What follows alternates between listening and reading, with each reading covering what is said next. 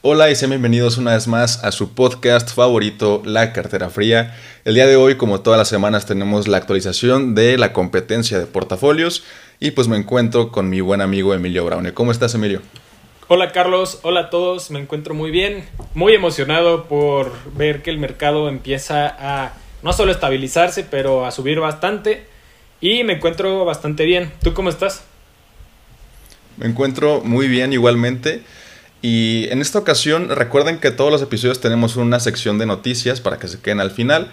Este, les comento que en esta ocasión estoy especialmente emocionado porque Ethereum ya está rompiendo los 1800 dólares y si lo hace, realmente técnicamente hablando, el siguiente soporte, la siguiente barrera que hay es, hasta los 2100 más o menos, entonces creo que puede subir mucho y si sube veremos eh, un pequeño rally alcista en casi todas las altcoins, entonces me emociona eso. Y bueno, eh, si quieres empezamos con tus aportaciones, Emilio, esta semana. Claro. A ver, pues les comparto pantalla para que vean mi portafolio. Vamos a darle refresh porque creo que ya tiene rato. Vale ahorita 1185 dólares. Que la verdad ha sido una locura. O sea, si ustedes vieron el episodio de la semana pasada y si ven los episodios anteriores, pues acuerdan que comprábamos hace unas semanas DOT en 6 dólares con 50, comprábamos Avalanche por 15 dólares, comprábamos Ethereum por, ¿qué será? 1300, 1400. Moon River. incluso en 1100. Sí, en mil, sí, pues me acuerdo que tú llegaste a comprar bastante barato. Eh, sí. En este caso, Moon River, pues una de las que más ha subido. Eh, básicamente, yo la compré por, ¿qué será? 10 dólares, 11 dólares.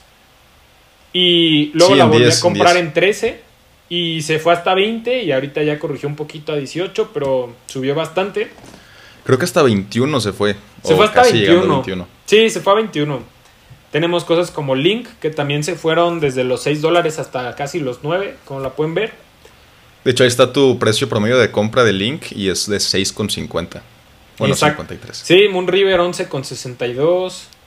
Dot 767, Avalanche 1932.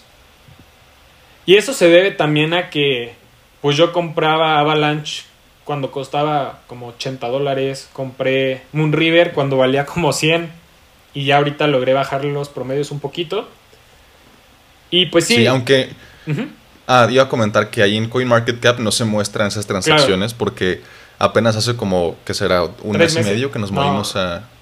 ¿Más? No, ya ni siquiera sé cuánto, pero hace poco que nos subimos. Sí, junio nos movimos a CoinMarketCap y antes pues llevábamos el registro en las plataformas, o sea, de que en el exchange cada quien, Binance, Kraken, Bitso, etcétera. Pero es más cómodo de esta forma. Sí, mira, aquí yo tengo que el primer registro fue el 29 de junio. Ah, ok.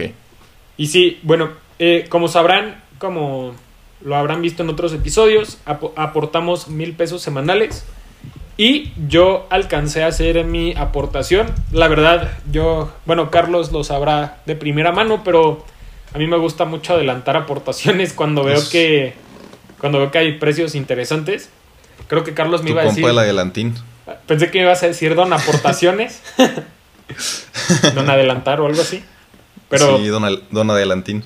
Sí, compré, alcancé a meter los mil pesos a Ethereum en 1584 dólares. Entonces, me parece que compré con esos mil pesos como punto 0.31 más o menos. Entonces, ya con eso logramos superar el punto 1 Ethereum, que por fin era una meta que llevaba bastante tiempo teniendo. Y honestamente creo que voy a seguir comprando bastante Ethereum de aquí al merch porque yo estoy bastante positivo que desde aquí podemos hacer un 2X, o sea, un duplicarnos tranquilamente. O sea, de aquí a fin del año, yo lo veo muy tranquilo a, a 3.200 dólares. No sé, ¿qué opines tú?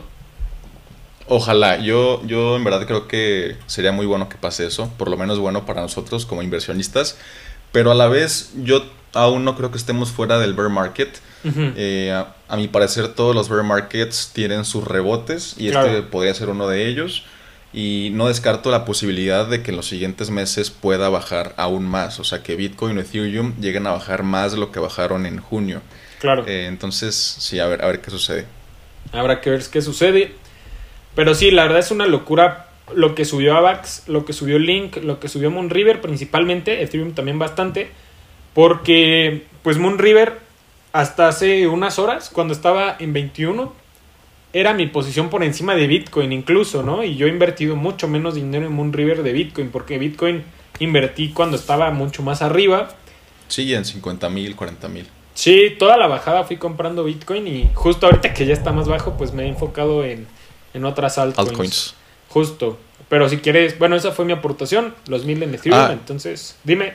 Yo solo quiero recordarles rápidamente que ya hemos aportado 32 mil pesos hasta este momento, cada quien. Y coméntanos rápidamente cuánto vale tu portafolio, Emilio. Sí, mira, pues para cosas prácticas ah, hemos aportado 1.577 ah, dólares de aportación. Sí. Y ahora vamos a poner cuánto vale mi portafolio, 1.185. 1.185, vale 24.000, entonces estoy como, ¿qué será? 8.000 pesos abajo de la aportación, que cada, semana con semana que va pasando, ese número parece hacerse más pequeño, ¿no? Justamente, o sea, llegó un punto en el que estábamos 50% abajo y ahora estamos como menos de 30% abajo. Sí. Y vamos con, con, mis aportaciones. Ya, como ya comentaste, tú te fuiste all in a Ethereum. Y en mi caso, yo compré dos monedas. Eh, ahí están viendo la pantalla. Compré 50% de Bitcoin, que ahora ya tengo 0.01198 Bitcoins. Uf. Este, y compré el otro 50% en Secret Network, que es un proyecto que me interesa mucho, muy enfocado en privacidad, es su propia blockchain y su máximo histórico está cerca de los 10 dólares, vamos a ver aquí rápido. Y no fue hace tanto que llegó ese máximo histórico. Aquí, esto fue en el mismo 2022, en enero de este año, llegó a 9,52 y ahorita está en 1,31.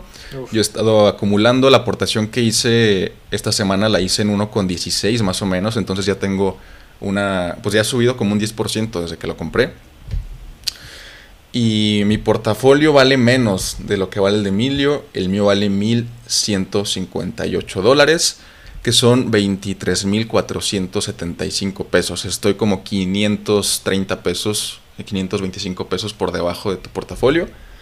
Y eso ya hace rato que no lo veíamos. Creo que por los últimos dos episodios o tres, el mío había estado poquito por encima de, del tuyo y ahora ya me diste la vuelta con, con, esas altcoins que han estado subiendo un montón. O sea, ahorita comentabas que, por ejemplo, Chainlink y Avalanche han estado subiendo bastante y tú estás muy invertido en esas dos. Eh, para recapitular cómo está el portafolio, tengo 25% en Bitcoin, 20% en Ethereum, 13.74% eh, en Polkadot, 12% en Kusama y 29.40% en las demás monedas que mi posición más fuerte después de esas cuatro grandes que me gustan, que son Bitcoin, Ethereum, Polkadot y Kusama, es Akala. Estoy súper alcista en este proyecto de baja capitalización de mercado de, de Polkadot. Realmente tiene un market cap bajísimo, está en el lugar 163. Y en los últimos días ha estado subiendo, pues como todo el mercado, ¿no? Realmente son pocas las monedas que han estado subiendo. Pero yo sí le veo un grande potencial a este proyecto porque es básicamente el centro DeFi de, de Polkadot y creo que puede llegar a 2 dólares. Recuerden que esto no es eh, este, asesoría financiera ni nada por el estilo, pero yo sí creo que puede llegar a 2 dólares y ahorita está en 32 centavos. Ok. Pues sí, yo creo que ya con el valor de nuestro portafolio actual, ya por encima de los 1100 dólares los dos, creo que semana tras semana vamos a ver este tipo de cosas que una semana tú, una semana yo, y porque de verdad estamos ya en un punto que estamos bien posicionados en altcoins, ¿sabes? O sea, creo que solo falta que una altcoin tuya o mía explote y ya, o sea, va a pasar que nos vamos a ir. Sí, estamos muy centrados en altcoins. Más tú, creo que en tu portafolio creo que ni siquiera tienes el 15% en Bitcoin, ¿no? Tienes como un 10 o algo así. Sí, tengo como ciento, a ver, déjame revisar. Sí, tengo como ciento y tantos dólares y el portafolio vale 1185. Sí. Y fíjate que he estado pensando mucho en que tengo muchas altcoins eh, que hace rato no las volteo a ver. como como, el pobre como Trader Joe, o Mina, o Link, o Engine. Y mm, son proyectos que me gustan, me gustan mucho, pero a la vez he estado pensando en que tal vez sobrediversificar no sea tan buena idea. Entonces he llegado a pensar en que tal vez puedo vender, por ejemplo, esta posición ridículamente baja que tengo en Engine y comprar más Moonriver o Moonbeam. Este, Todavía no me decido, todavía no me decido, pero sí he pensado en eso, en que tengo demasiadas monedas y prácticamente la mitad de las monedas que tengo este, tienen muy poca concentración. O sea, ¿cuántas tengo? A ver, déjenme ver rápido. 1, 2, 3, 4, 5, 6, 7, 8, 9, 10, 11, 12, 13, 14, 15, 16, 17. 17 monedas y nada más entre 4 es el 75% del portafolio. Entonces, sí. a, ver qué, a ver qué hago con eso. Sí, pues sí, va a estar interesante a ver qué pasa más adelante. La verdad es que a mí me llama mucho la atención cómo es que tú ya tienes varias posiciones, bueno, no sé si varias, pero por ejemplo Bitcoin, Ethereum y demás, arriba de los 200 dólares. Yo tengo ahorita arriba de los 200 dólares nada más Avalanche y Polkadot. Entonces va a estar, no sé, va, va, va a variar sí, tengo casi 300, casi 300 dólares en Bitcoin.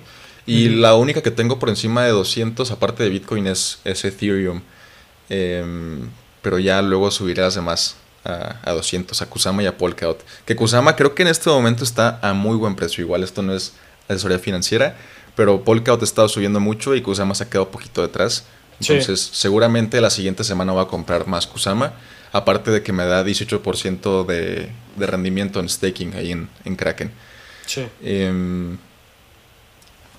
y pues sí, así está el, el, portafolio hasta el momento. En verdad, muy emocionante eh, imaginarnos en qué precio va a estar a final de año. Yo creo que sí. A ver, voy a hacer mi predicción rápida. Yo creo que para el final de año mínimo va a estar en 50 mil pesos. Yo justo iba a decir 2.500 dólares también. 2.500 dólares, sí. Sí. Yo creo, digo, evidentemente... Bueno, es que también ya no queda tanto, tanto tiempo. O sea, ya estamos en agosto, falta septiembre, octubre, noviembre, diciembre. Son cuatro meses. Son cuatro mil pesos semanales. O sea, 200 dólares. Son, son 200 dólares mensuales. Por cuatro son 800. O sea, de pura Falta aportar como casi mil dólares, ¿no? Falta aportar 800 dólares, más o menos. Un no, poquito 800 de... Sí, eso porque apenas está empezando agosto. Si contamos agosto y todos los demás son como mil dólares. Sí, o sea, de, si no creciera nada, en diciembre estaríamos arriba de dos mil dólares de pura aportación. Y ya nada más faltarían esos 500 de apreciación, por así decirlo. Claro. Sí. Y mm, rápidamente este, hago un comentario para invitar a la audiencia a que mm, este, sigan este hábito de invertir cada semana o cada mes cuando les sea posible. Y no necesariamente en cripto, o sea, obviamente nos encanta cripto, pero si ustedes no invierten en nada actualmente, pues pueden empezar a invertir en, en CETES, en este Sofipos, tal vez en bolsa, en pagarés, exacto. Y formándose ese hábito realmente es algo que les va a cambiar la vida, sí o sí, el que se formen el hábito de invertir. Justo. De acuerdo. Pues, ¿qué te parece si pasamos con noticias? No sé cuántas traigas tú esta semana. Creo que yo traigo tres o cuatro. Entonces. yo traigo una, nada más. Ok, entonces si quieres empiezo yo, vamos contigo y regresamos conmigo. ¿Ok? Va, perfecto. Va. Pues mira, una de las primeras es una noticia sobre Vitalik, bueno, sobre Ethereum, que básicamente dice que los próximos 10 años son fundamentales para que todas las promesas o se cumplan o todas las promesas se desmientan. No, no habla él únicamente de Ethereum, habla específicamente del ecosistema cripto. Aquí podemos ver lo que dice, que dice, yo creo que los próximos 10 años en cripto va a ser algo que se transforme en no solo promesas, sino en literalmente cosas útiles para el futuro. Entonces, creo que tiene un punto muy interesante, sobre todo porque, pues imagínate, la gente que empezó con Ethereum en 2014, perdón, 2016, más o menos. Y, y, que en estos momentos, esta década va a ser completamente decisiva, va a ser completamente la que nos traiga eh, que el futuro se convierta en presente, ¿no? Entonces, creo que es algo muy interesante y sobre todo, eh, hablando de 10 años hacia el futuro, pues creo que estamos una década adelante nosotros, o sea, al estar construyendo este portafolio y preparándonos desde ahorita, ¿no? Para toda esa adopción que pueda llegar eventualmente. Entonces creo que justamente es la visión que creo que tenemos aquí en la cartera fría, ¿no? El prepararnos para ese momento de, adopción masiva. Justo. Exactamente. Sí, y es que, bueno, yo siento que a veces las personas que estamos metidas en este mundo de cripto, podemos llegar a considerar que de cierta forma ya es un poco mainstream, ¿no? O sea, como que ya hay mucha gente metida. Pero la realidad es que no. O sea, yo los invito a los que están escuchando este episodio a que piensen en cuántas personas, o sea, cuántas personas conocen que tengan Bitcoin y Ethereum. Seguramente van a ser contadas. O sea, seguramente ni siquiera el 5% de los que conocen tengan Bitcoin y Ethereum. Y 5% se me hace mucho. Este, y claro que ha sido muy popular Bitcoin y Ethereum en el último año, por ejemplo, con las subidas que tuvieron. Se hablaba mucho en las noticias y en redes sociales pero aún con toda esa euforia que había en ese momento, yo siento que la adopción era realmente mínima en la población general. Sí, era una solo una simple moda y actualmente no hay tanta gente que compre, que invierte en cripto y que lo use en el día a día. Entonces, cuando ya realmente la gente esté usando cripto sin darse cuenta de que está usando cripto, ahí va a ser el momento en el que todo va a ser totalmente distinto y el precio de muchos proyectos que actualmente puede que valgan poco va a ser mucho más elevado. Exacto. Sí, o sea, estamos pensando que ahorita que Ethereum regresó hace unas horas, ahorita creo que ya cayó un poquito a los 1.800 dólares, pues estamos hablando de una capitalización de mercado de 200 mil millones de dólares. O sea, hay empresas grandes que valen 5 veces eso, que valen 15 veces eso. Entonces es importante entender que si Ethereum, por ejemplo, llega a valer, no sé, mil millones de dólares, no, perdón, un billón de dólares, o sea, un trillón en inglés, pues estaríamos hablando que se multiplicaría cinco veces desde este punto, que sería casi un Ethereum de 10 mil dólares. Entonces, es importante tener ese, eso, saber que no estamos entrando ahorita a, una, a un precio barato, barato, o sea, así de que IPO, pero... No, no, no. No, barato, barato hubiera sido en 2020, ¿no? Que en 200 dólares, dólares, 80, 100, ajá. Pero sí hay que entender que probablemente este rango va a ser el más barato de los próximos cinco años. Entonces hay que entender eso. Claro, claro, y si por ejemplo proyectos como Polkadot llegan a un market cap este, igual al de Ethereum, o sea, ahí el potencial de crecimiento es bestial. O sea, si Polkadot llegara a tener el mismo market cap que Ethereum, se multiplicaría por 20 y tendríamos un Polkadot como de 190, 200 dólares. Exactamente. Sí, o sea, el, cuando está en 9 ahorita. El potencial es muy alto, pero por eso es que nosotros no invertimos de golpe, por eso es que más bien vamos semana con semana construyendo, pues ahora sí que con ustedes el portafolio. Pero... Así es. No sé si quieras pasar con tu noticia. Ah, sí, vamos con, con mi noticia, les comparto la pantalla. Mi noticia tiene que ver, no es tanto una noticia, pero tiene que ver con los, bueno, sí, sí es, tiene que ver con los este, Ethereum Domain Name Service este, los INS. Y para quien no sepa qué es un INS, es un dominio, digo un dominio, un dominio, perdón, que se usa en la blockchain de Ethereum, ¿no? En el internet, este como lo conocemos actualmente, hay dominios en los que tú puedes alojar sitios web eh, que terminan en .com, .net, .edu, .org. Hay un montón de dominios distintos, ¿no? Eh, Ethereum Name Service este, otorga este servicio de dominios para el blockchain todos terminan en .eth.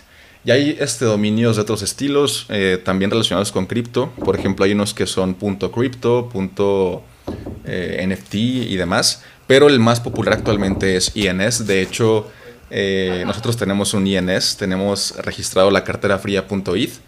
Lo podrían buscar este, en el explorador de bloques de Ethereum y se darán cuenta de que ahí está una dirección ligada. Y bueno, ¿qué es lo que se puede hacer con, con INS? puedes ligar direcciones ya sea de Bitcoin o de Ethereum o de otras criptomonedas a tu INS y la gente en lugar de tener que copiar toda una dirección gigante de espagueti para enviarte recursos, simplemente puede poner tu dirección INS. Por ejemplo, si yo le quisiera enviar eh, Ethereum a Emilio y Emilio tuviera el INS emiliobraune.eth, por ejemplo, yo simplemente pongo en la dirección emiliobraune.eth y automáticamente esa dirección se convierte a su dirección de Ethereum y le llegan los recursos. Entonces está muy padre en ese sentido. Es como tu identidad en el Web3. Y aparte, además de que se puede usar para enviar recursos en diferentes blockchains, también se puede usar para alojar sitios web por medio de algunas herramientas. Entonces está súper interesante. Actualmente está ocurriendo un boom en, estos, en el registro de estos Ethereum Name Services y ya hay cerca de 2 millones de registros. Todavía no se llega a esos 2 millones, pero ya están muy cerca de registrarse 2 millones de registros, digo, de, dominios en INS. Y mm, aquí hay un poco de estadísticas acerca de, de este tema. En solo julio de este año se han registrado 378 mil nuevos dominios. La cosa con INS está muy caliente en estos momentos. La gente se está dando cuenta de que pueden comprar dominios para después revenderlos en tal vez 5 o 10 años. Por ejemplo, Em, creo que muchos, bueno, algunos recordarán que en el momento en el que este, el Internet estaba apenas siendo un boom en los 2000, eh, mucha gente compraba dominios, por ejemplo, car.com, y luego los vendía por miles de millones de dólares, ¿no? Lo mismo está pasando con, con INS, están comprando, por ejemplo, no sé, coca-cola.eth, microsoft.eth, crypto.eth, em, este, wallet.eth, con la esperanza de que después las empresas quieran recomprar esos dominios y llevarse un, beneficio, ¿no? Igual, este, en lo que va de julio, el protocolo, la DAO de INS, ha conseguido 5.400 Ethereums como ganancias. Y es una locura porque si eso lo convertimos a pesos, aquí lo tenía, son como 193, no, olvídenlo, a ver, mm, sí, 193 millones de pesos en un mes. Eso tuvo como ganancias INS. Em, y realmente es el dominio más popular si tomas en cuenta el, porcentaje de volumen de intercambio de dominios que hay actualmente, dominios web 3, el 99% son de INS, son. O sea, los dominios .crypto, .nft no son tan populares como los .eth y no tienen tanto valor como los .eth. Y me pareció interesante que haya un boom de esto actualmente, que tanto dinero se esté moviendo, que haya tantos registros. E incluso podrían echarle un ojo para ver si encuentran algún dominio interesante. Como dato curioso, hace como dos meses yo me encontraba ahí buscando dominios a ver si encontraba alguno que pudiera revender. Y encontré uno que me pareció buenísimo. Encontré el dominio de heybanco.it. Así estaba disponible para compra y le dije a Emilio de que, oye, está este dominio, yo creo que lo puedo comprar y lo puedo revender más caro en el caso de que Hey Banco se quiera meter con todo esto de, Web3. Pero al final no, no me animé para comprarlo, este, no tenía el ETH disponible en ese momento y lo dejé pasar. Actualmente ya lo compró alguien más, obviamente, porque era un nombre muy bueno. No, no es Fue Emilio. De hecho, le conté y lo compró a mis espaldas. Eh, pero sí, o sea, de repente pueden encontrar acá dominios interesantes. Este, hay mucha gente intentando buscar el dominio que los haga ricos después. Pero claro que este es un mercado súper eh, incierto, ¿no? Porque cuando tú compras un... Súper especulativo, porque cuando compras un dominio no tienes la certeza de ninguna forma de que lo vas a poder revender en el futuro. Y, y por todo el tiempo que no te lo esté comprando alguien, o sea, que no te lo compre alguien, tú tienes que estar pagando eh, la renovación del dominio hasta que llegue el momento en el que alguien te lo vaya a comprar, si es que sucede. Entonces, mucho cuidado con, esto. Es la noticia. Sí, no. Está interesante. Hay saludos a algunos amigos que no diremos sus nombres, pero parece que son adictos a eso, ¿no? a comprar INS. Así es. Saludos a aquellos que se la pasan tradeando INS, dominios de INS. Ustedes sabrán quiénes son. pero bueno. sí. Tenemos otra noticia acá de, de Ethereum. Y dice Vitalik que las comisiones pueden bajar hasta 2 centavos prácticamente. Uf, ya tienen comisiones tipo Avalanche. Exactamente. Aquí dice que podrían ir de 5 centavos y en un punto muy positivo 2 centavos. Y pues básicamente esto se debería a la escalabilidad utilizando la capa 2 de Ethereum, o sea, como los rollups y los shards, todo eso. Entonces, pues es una forma muy interesante y realmente si eso se logra, yo creo que me costaría trabajo pensar en alguien que no quisiera hacer transacciones en Ethereum, si está involucrado en el espacio cripto. O sea, sería muy barato, te digo, ya sería como, como Avalanche, por ejemplo, y no sería tan barato como Solana, eso está muy cañón porque Solana te cobra 0.00001 centavo casi casi por cada transacción, pero sería súper barato y me imagino que el volumen de intercambios en exchanges DeFi como Uniswap volaría. Eh, se incrementaría cañón. Y como dato curioso para complementar tu noticia, en los momentos más eh, bullish que veíamos en el último ciclo alcista, que veíamos a Ethereum en 4 mil dólares y veíamos todo este boom por los NFTs, los gigaways de Ethereum, que es un indicador que te dice qué tan saturada está la red, estaban altísimos. O sea, veíamos gigaways de 200, 300, así unas locuras en los que tenías que pagar fees de 50 dólares por transacción. Creo que yo una vez pagué un fee de 50 dólares por querer hacer una transacción, fue una locura. Y ahora estamos viendo que el promedio de gigaways ya bajó un montón. O sea, está, ahorita lo estoy viendo, está en 18. Pero la semana pasada me metí un día así random a CoinMarketCap y lo encontré en 2, 2 gigaways. O sea, realmente bajísimo. Y creo que el promedio en las últimas dos semanas ha estado como en 10 o 8 gigaways. Muy, muy barato hacer transacciones de Ethereum en este momento comparado con hace algunos meses. Sí, de hecho, Carlos, no puedo comprar heybanco.if por la comisión. No, no es cierto. Pero no, así a mí sí me ha pasado que quiero comprar cosas y por la comisión no te alcanza. Pero bueno. Sí, o como cuando compraste el token de NFT Worlds, que en la comisión se te fue todo el dinero casi casi. O sea, fueron 30 dólares de comisión. Sí, no, ahí está muy... Por eso cuando ustedes quieran hacer transacciones en Ethereum, primero entren a CoinMarketCap o a cualquier otra herramienta donde puedan ver los gigaways y vean que estén bajos. Por lo general, en la noche están bajos. Sí, y de madrugada más. Pero a ver, tenemos acá la última noticia que Chainlink confirma que solo le darán soporte a bueno, a, a main Ethereum, a la red principal después del merge. Y bueno, eso básicamente significa que la gran mayoría de eh, aplicaciones DeFi no servirán en, digamos, en toda la parte de Proof of Work. Toda la parte de DeFi y que sean cosas como RC20, como es el caso de Chainlink pues no tendrán como mucho utilidad en Proof of Work. Y pues obviamente esto ha hecho que pues gran parte de, no sé, todos los mineros estén migrando a Ethereum Classic en su gran mayoría. Y eso es algo entendible. Y a Raven, y a, cosas como Ergo, si no me equivoco. Pero... Sí. Pues sí, o sea, eso es algo que supongo que era algo como completamente esperado. Era algo que pues yo, yo se me hacía difícil pensar en que el ecosistema DeFi iba a vivir en algo proof of work, si ya íbamos a hacer esta transición, ¿no? Claro. Y aparte creo que ya todos, como lo comentas, lo teníamos esperado esto. O sea que realmente todo lo relacionado con proof of work para Ethereum iba a valer durísimo. Y es por eso mismo que yo tenía como los ánimos de hacer una mina de, de cripto a inicios de año, creo que antes de que empezara el año. Y cuando supe todo esto del merge y que iba a cambiar a Proof of Stake, dije, no, o sea, si lo hago voy a perder muchísimo dinero. Y pues ya, qué bien que no lo hice. sí, exactamente. Y ahora pues creo que la forma de ganar dinero pasivamente con Ethereum va a ser poniendo tu nodo validador, que obviamente claro. pues es complicado, se requieren 32 Ethereums, 32 ETH. Sí, pero, hay herramientas que te permiten eh, ser parte de un nodo validador. Ajá, de un pool. E incluso algunas, algunas te piden un ETH, otras te piden dos, y hay unas que incluso te piden menos. Así es.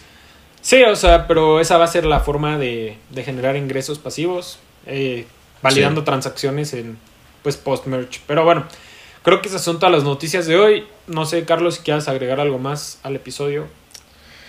Eso fue todo por este episodio. No tengo más más comentarios. Creo que fue un buen episodio. Esperamos que les haya gustado. Ya saben que nos pueden calificar en Spotify, 5 estrellas. Eh, pueden dejar su comentario en YouTube, suscribirse.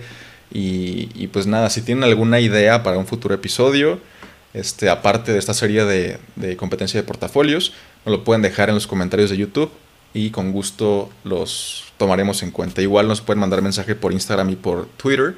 Estamos como arroba la cartera fría en todos lados. Así es, muchísimas gracias por tu atención. Esperemos que lo hayan disfrutado y pues nos vemos la próxima semana. Que estén muy bien. Nos vemos.